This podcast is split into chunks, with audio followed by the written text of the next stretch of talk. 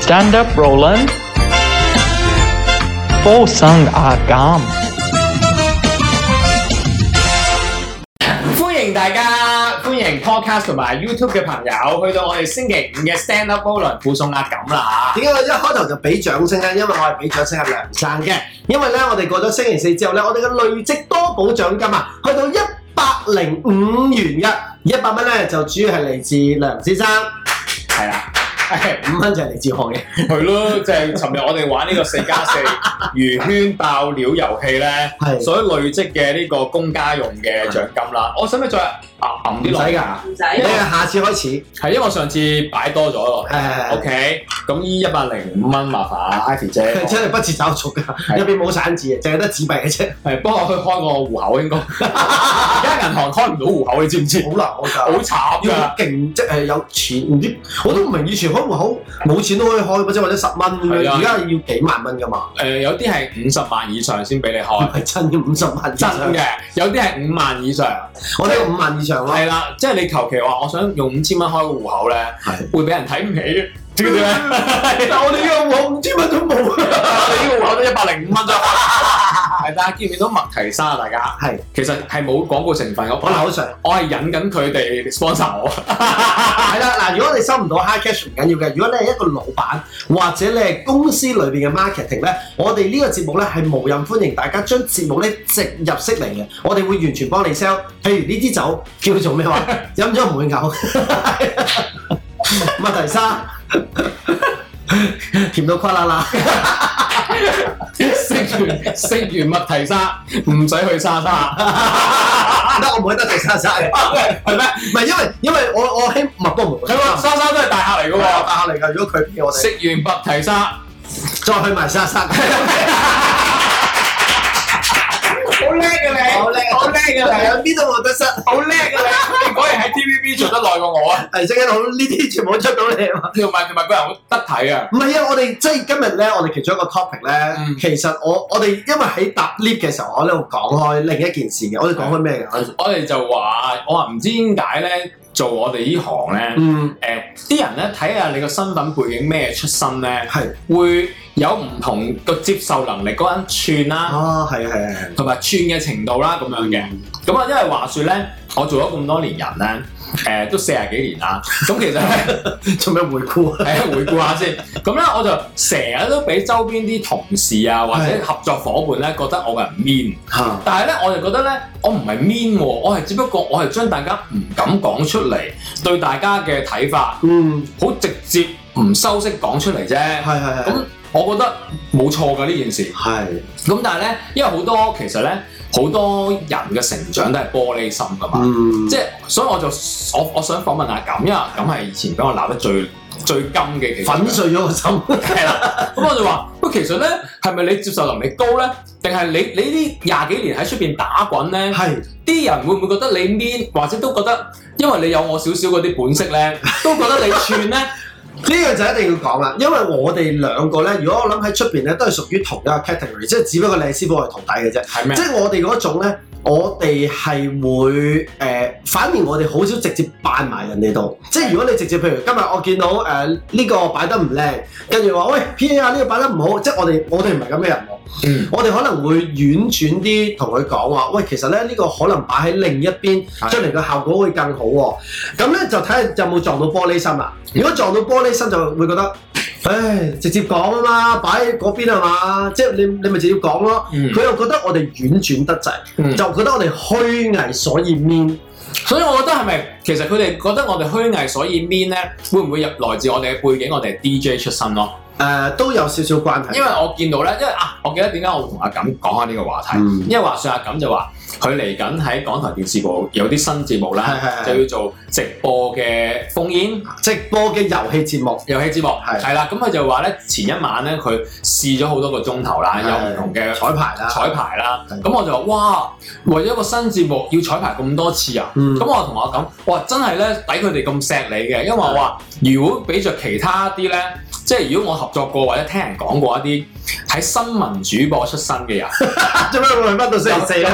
翻翻到星期 四，因為好想知邊個打落風暴出嚟係啦，我話嗰堆人都出名係誒誒誒脾氣大啲脾嘅，氣大啦，有態度啦。我話我話嗰班人一定唔會同好似你咁乖，同佢哋彩排咁多個鐘咯。係係係咁。我就我就話你話你覺得好係咪好唔公平啊？即係我哋咧，如果如果我哋好似佢咁咧，好唔乖啊，好多要求嘅時候，啲人就話我哋串喎。但係呢咧，但係對嗰啲嗰啲背景好好啊，讀好多書啊，新聞咩主播出身咧，係。佢哋做做少少嘢咧，又唔會俾人咁樣唱嘅喎。我覺得我終於知點解啦，因為咧佢哋嗰啲咧可能誒、呃接都唔接， 即係佢哋已經冇發生嗰個摩擦啦。我哋慘咧就係、我哋又好想順得人，哦，因為我哋我哋係難做又唔 又冇因為難做嘅，任砌，咩節目都做。即係我哋會覺得喂，其實如果幫得下忙，咁我哋咪幫手咯。嗯我哋時間允許，咁咪做咯。係但係我識嗰啲咧，有時佢哋話我唔做咪唔做咯，咁佢哋已經冇咗個摩擦，可能人哋會覺得嗱，你既然又嚟得做，你又幾格格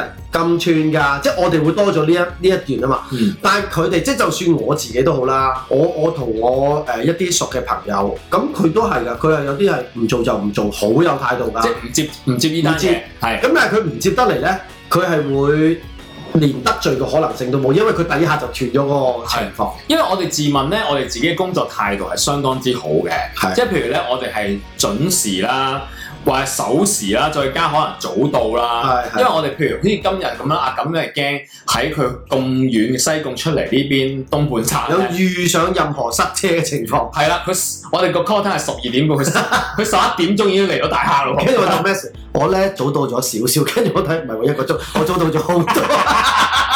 即係 咧，我我嗰一刻我會覺得，哇！呢、個世代冇呢啲人㗎啦，因為咧得翻我哋呢堆嘅啫，真係。係啊，係啊，因為因為驚塞車而早到 location 咧，係真係冇呢啲。就算你哋覺得好受歡迎嗰啲乜乜出身嘅人咧，啊哈哈哈，好多時都係遲到啦，係，或者係遲好多啦，甚至冧啦，所以冧廠就係完全唔 no show 突啦，然間話係啦要唔冧舒廠服啦。，係啦，又或者十分鐘八分鐘一定有得遲，嗯但係我哋呢啲真係準時到爆嘅，係。係啦，唔係，我嗰日先，我前兩日先真係同我一個朋友講開呢個問題，就係咧，而家咧大家有手提電話啦，我哋多咗手提電話之後咧，我就話啊，如果有一日即係真係想試嘅，就係、有一日可能我同梁生。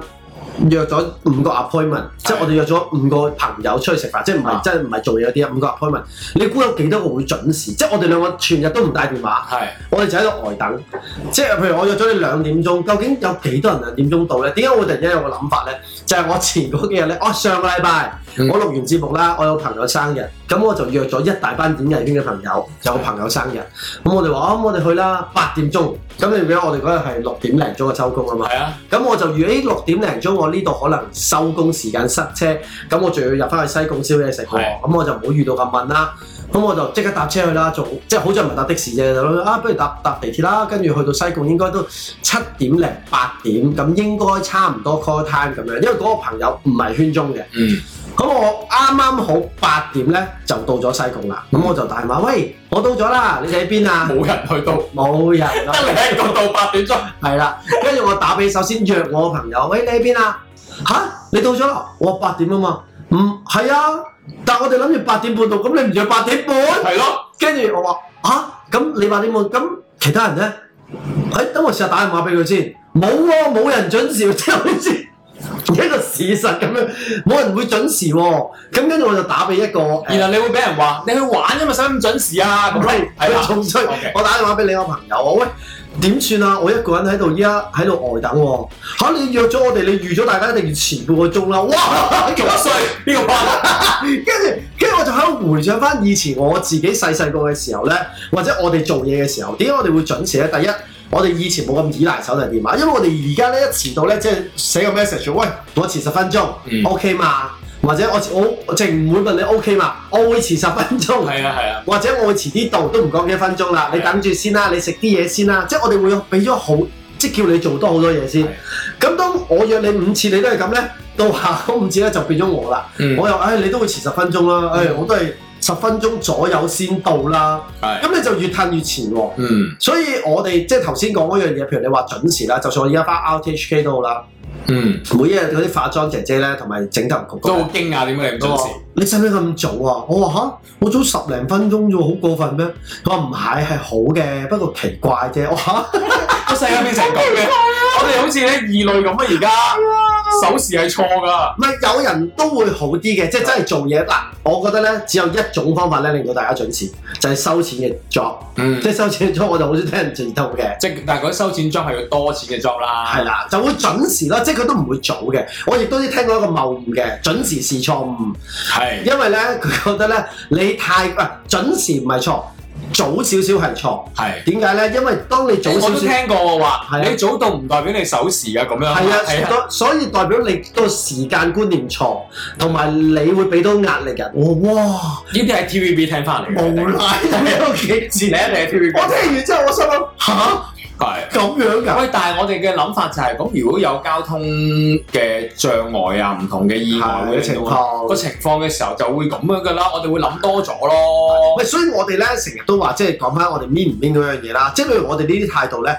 可能有啲人如果真係諗埋一邊咧，就會覺得哇，你真係咩？俾壓力我啊！你話俾我聽，你早到係啦，因為我我我最近咧，我都係檢討緊自己嘅，因為咧，我成日覺得個世界好唔明白我啊。 係啊，我唔明白我，我就話哦，其實我都係直接了當咧，誒、講一啲誒、我對誒、一啲事物嘅睇法啦。但係嚇，當當誒、我其實好坦率、好坦誠講咗一啲睇法嘅時候咧，嗯，另外啲朋友會覺得咧，我係攻擊佢啊。咁係我又覺得吓、其實如果我要攻擊你咧，我唔係講呢啲㗎，再衰啲嘅喎，應該有一抽嘢咧好核突嗰啲未講喎。係咁我就覺得，哎呀，原來個世俗咧係真係個個都玻璃心㗎，啊，同埋因為我哋講嘢咧，係本身已經人哋覺得強啲嘅，係呢個係真嘅，即係呢個我拍拖上面我發覺嘅，嗯即係譬如我拍拖每次同人哋鬧交啦，即係同另一半鬧交嘅時候啦，佢話：哇，你哋咁咩？我嚇，我哋講啲好普通嘅嘢啫喎， 即係我都係講道理同埋講事實嘅啫喎。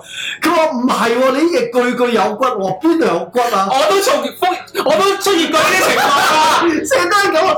成日都係講緊啲另一半。係啊，跟住我哋話：哇，你有冇？你係咪想聽再難聽啲嘅 説話？所以你知唔知我而家同我老婆講咧係，即係我有我哋有誒冇、一個文明文規定啦，但係我話誒、呃如果我講嘢。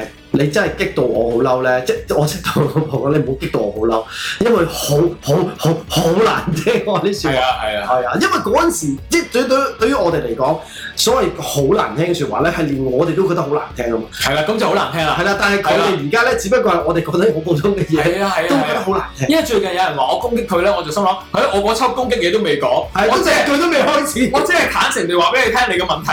係我見到嘅問題啫嘛，你明唔明啊？咁嗱，頭先你講拍拖都係嘅，嗯我都試過你頭先嗰啲狀況啦係，嚇、都未去到 level one 喎，好直嗰啲叫 mean 即係嘅。因為係討論當中啊嘅係啊啦，咁於是乎咧，你知唔知我後尾多咗好多咧？唉，唔好煩，唔好鬧交啦，拍拖。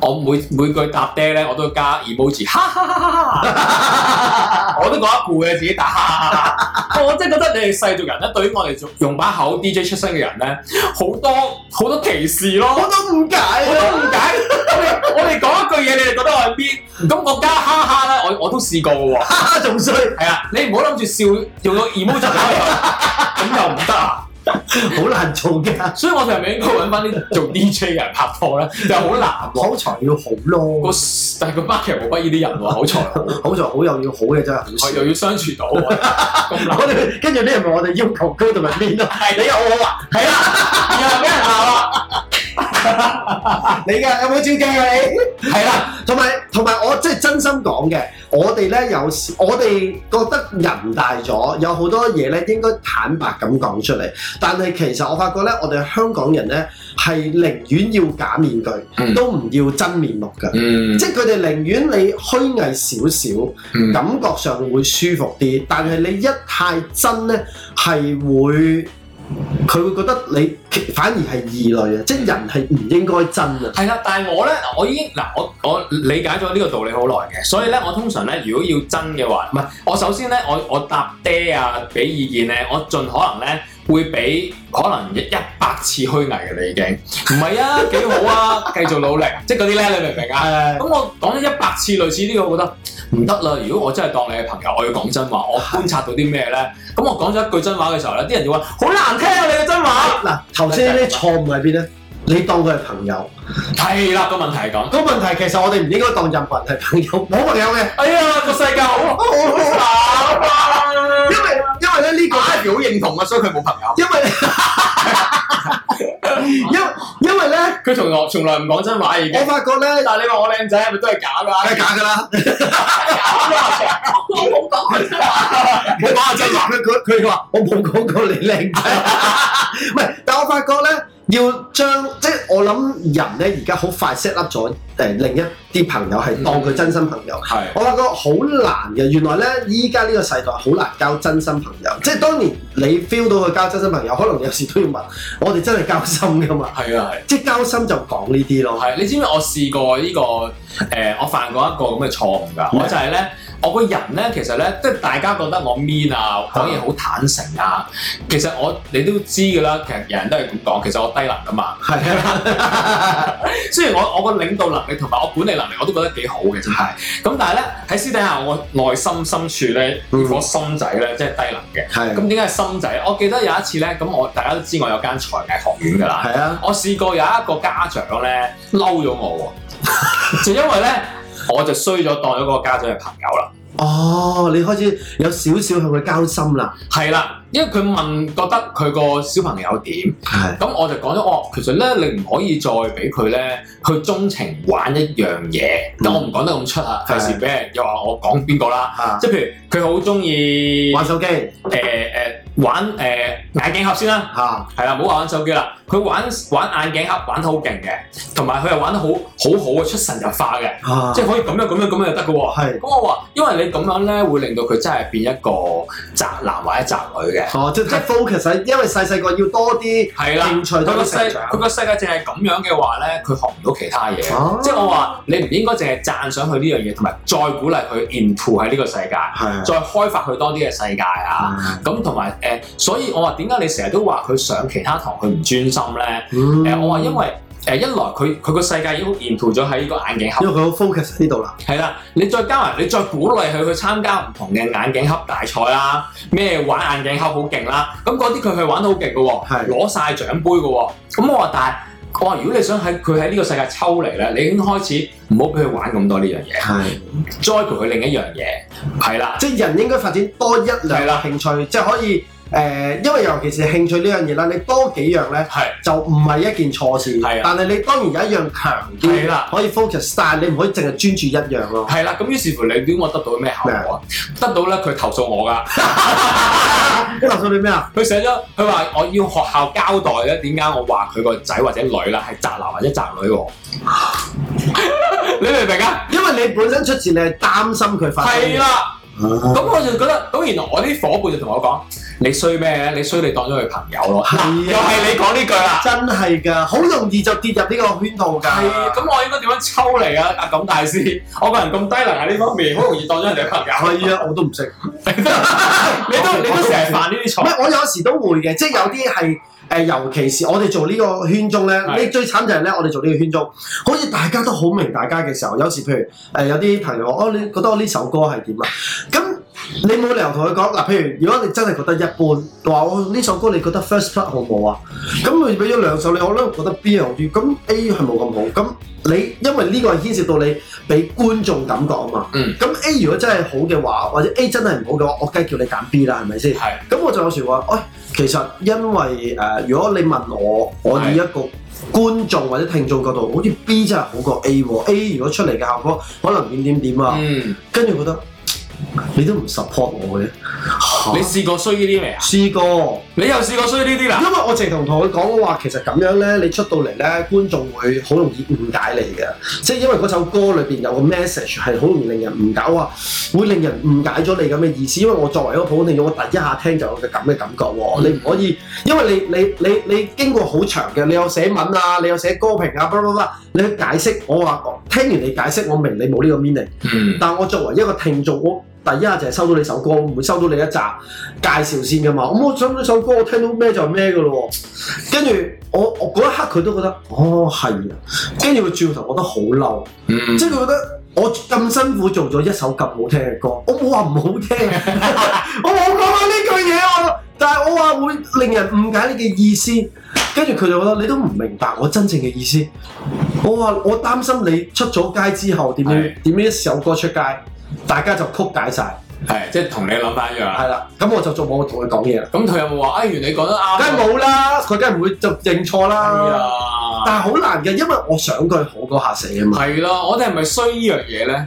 我哋以後不如講少啲嘢咯。我哋以有 後，我個 DJ 講少啲嘢啊咪哋以後不如誒虛假啲咯，個人係。係咯。哦喂，梁生你今日真係好靚仔，即係呢啲，我哋講唔出噶嘛。喂，但係講得出嗰啲人咧，就真係好撈得起嘅喎。 啊係係真係嘅喎真嘅，即係你話頭先講誒誒，譬如歌嗰啲，你應唔應該去俾啲意見啲朋友咧？嗯喂，去到今時今日咧，我嗱我頭先喺度抄 message 咧，嚇因為我記得你會播出嚟，唔係我二零一 九，我二零一九年一月嘅時候咧，我係 send 過一個 message 俾阿容祖兒嘅，係因為咧佢二零一九年嘅時候咧，佢一月嘅時候係派咗一首歌叫《一種永遠》，嗯係冇冇乜點 hit 嘅嗯《一種永遠》啦。咁我就其實我覺得好中意呢首歌，係因為咁我就同佢講咧，喂，我好中意呢首歌，係另一種更高嘅層次，唔係一般嗰啲即係魚蛋歌啊嗰啲成啦嗯係咁成啦。咁佢就有留言話俾我知，咦？佢話佢你唔覺得太偏咩？我唔應該，我係咪唔應該唱呢啲偏得滯？嗯好似冇乜人中意喎。係咁我就話：我話嚇，去到你唱咗咁多年咯，嗯係咪應該唱啲偏啲啊？ 係我話咩都試下啦。我話同埋呢首歌嗰啲編曲咧，我覺得好精彩咯，嗯即係好同埋我有嘆為觀止哇嘅感覺咯。嗯但係我知道誒大眾會唔中意嘅，係。係啦，但係我都照講俾佢知㗎。喂，我覺得最緊要咁，你同祖祖兒嗰個關係已經去到好啲啦嘛。咁但係唔係㗎？佢如果佢佢個人唔係咁嘅性格，佢可能可能都係嬲我，關你鬼事啊！唔你係而家又唔嗱係你你而家又唔係 DJ，你嗰啲明唔明啊？呢啲就係交心咯，係咯即係譬如。呢啲真係朋友啦。係啦，呢係啦啲佢佢會知你嘅用意本身係出於好意嘅。嗯即係譬如，如果一個我哋好耐冇見嘅歌手藝人朋友，我哋突然間去評論佢嘅作品或者咩嘅話，如果佢已經同你交情變翻淺啲，或者佢根本由始至終都冇同你交心呢，嗯佢、會覺得哇，你憑咩啊？因為佢會有時同你量個地位，你憑咩啊？除非你又係歌手，即係你 Eason 咁樣講我，我就覺得嗱，嗯即係呢個就好好得意嘅。如果 Eason 咁樣講，佢覺得哦，大家即係你係前輩，我係後輩，哇，好正喎！嗯即係如果我講我朋友，嗯，但係佢覺得我只係一個 DJ 或者一個音樂主持，或者我對音樂有啲認識，你講呢啲嘢冇說服力咯。跟住我心諗，我做咗幾耐 DJ 啊？你係咪玩嘢啊？同埋我有時希望即係同藝人傾嘅係，因為我以一個大眾角度，我唔唔單止以一個即係主持人身份㗎嘛。嗯有時可能以另一個身份都都會噶嘛，同埋其實你做得呢行係應該接受好多抨擊，但係明明我哋呢行有好多人係玻璃心嘅，係，咁所以我哋個總結就係覺得係應該人生係君子之交淡如水係 嘛，點解要咁咧？唔好好講交真心話，唔好講真話，好靚仔啊！咁你個人真係，你死啊你！ 不如我哋試下一集咧，我哋講虛偽啊，我諗我哋捱唔到五分鐘， 即係唔係啊？我哋以前咪試過咯，有一次好似開個節目就係狂讚對方，唔知讚咗分零鐘，我哋頂唔順啊啦。係咩？哇！哦啊原來呢啲經歷我哋經歷過㗎啦，已經。唔係即係我哋可能以前咧就純粹諗住玩，但係如果我哋而家用一個另一個角度，因為我哋又成長咗，我哋見人更多嘅時候，有啲人就話其實你都咁大個啦，你識點樣做人？但係某程度上咧，我又覺得即係所謂嗰啲叫咩啊？誒、誒、吸引力法則，就去翻我哋最開頭嘅 topic 啦係即係我哋呢扎真嘅人咧，所交嘅朋友咧又好真心，同埋我哋講嘅嘢就好坦白，即係譬如我阿祖咁樣，我哋嗯講啲嘢可能。好啲嘅，大家會真係佢有時問我呢首歌好唔好聽，我真係一般喎，嗯即係我都會同佢祖兒咁樣講，嗯但係佢知我個意思唔係話覺得首歌難聽，而係咦原來你可以唱得更好層次，或者呢首歌對於我嚟講我唔會有驚喜，但係好聽咯，係咯，即係佢哋呢啲，就算我哋咁多年冇咁見面咁頻密啦，啊有陣時見到我都話：喂，你件衫想點啊？同埋咧調翻轉，但係其他人咧聽完之後話好 mean 啊，佢又攻擊我啦，話我件衫想點？同埋我哋相對 噶嘛，即係其實。我相信祖兒一見到你嘅時候，如果見到你有啲嘢好差咧，佢都話：哇，你咁樣嘅，係。跟住你就話你好好啊。如果喺大坑見到大家，可能就係講呢啲。 咪就係咯，咁所以呢啲係真，呢啲真係真朋友啊！咁所以我我個奉勸就係觀眾咧，其實就係、都係我哋早幾廿集之前講過，就係、咧，嗯如果真心朋友咧，嗰幾個咧，係就好嗰幾個講真話算啦。啊，係其他係嗰呢個真啲，佢嘅，其他嗰啲咧，你覺得係朋友都好啦，係你明明都覺得大家係朋友啊，你都係心裏邊即係君子之交淡如水，係唔好㗎，講真話。係。咁就係話尤其是你未知佢係咪 hundred percent，即係你覺得佢八成嘅時候，係你未去到一百 percent，你都真係唔好同佢講太太真 心。哇！呢樣嘢真係人生嘅課題嚟嘅。我去到四啊鳩幾歲，都仲有呢個疑問。你話幾大啊？呢、個課題係啊！哇！呢間屋真係好靚 啊！開始搞啦，係啊係啊係啊！Ivy 你真係咧好叻住啊！跟住呢個就 cut 機，唔係有張黑色紙遮住咗，遮住咗個節目冇晒呢你啲嘢。呢邊黑晒。係啊，我呢邊黑晒。係啦，咁啊提提大家啦，喂，真係咧，誒，我哋啊呢一 part 唔休息啦，係我呢一集我哋短少少啦。喂，嗯大家如果想喺 YouTube 咧，誒誒支持我哋啦，podcast podcast 嘅朋友都係啦，可以咧 pay as you like 我哋嘅嗯 podcast 嘅朋友咧就可以咧睇一睇我哋 YouTube 咧有個誒 QR code 嘅，係你一 scan 咧就可以咧知道點樣誒科水俾我哋噶啦，嗯少少得㗎，愛愛嚟支持下我哋營運費啊，唔該嚇，冇錯，係啊大家係啊，多多益善，係啊，因為舒家爹哋好大食㗎。 邊方面？不如食緊嘢啦。好啦，下個禮拜佢叫拜拜。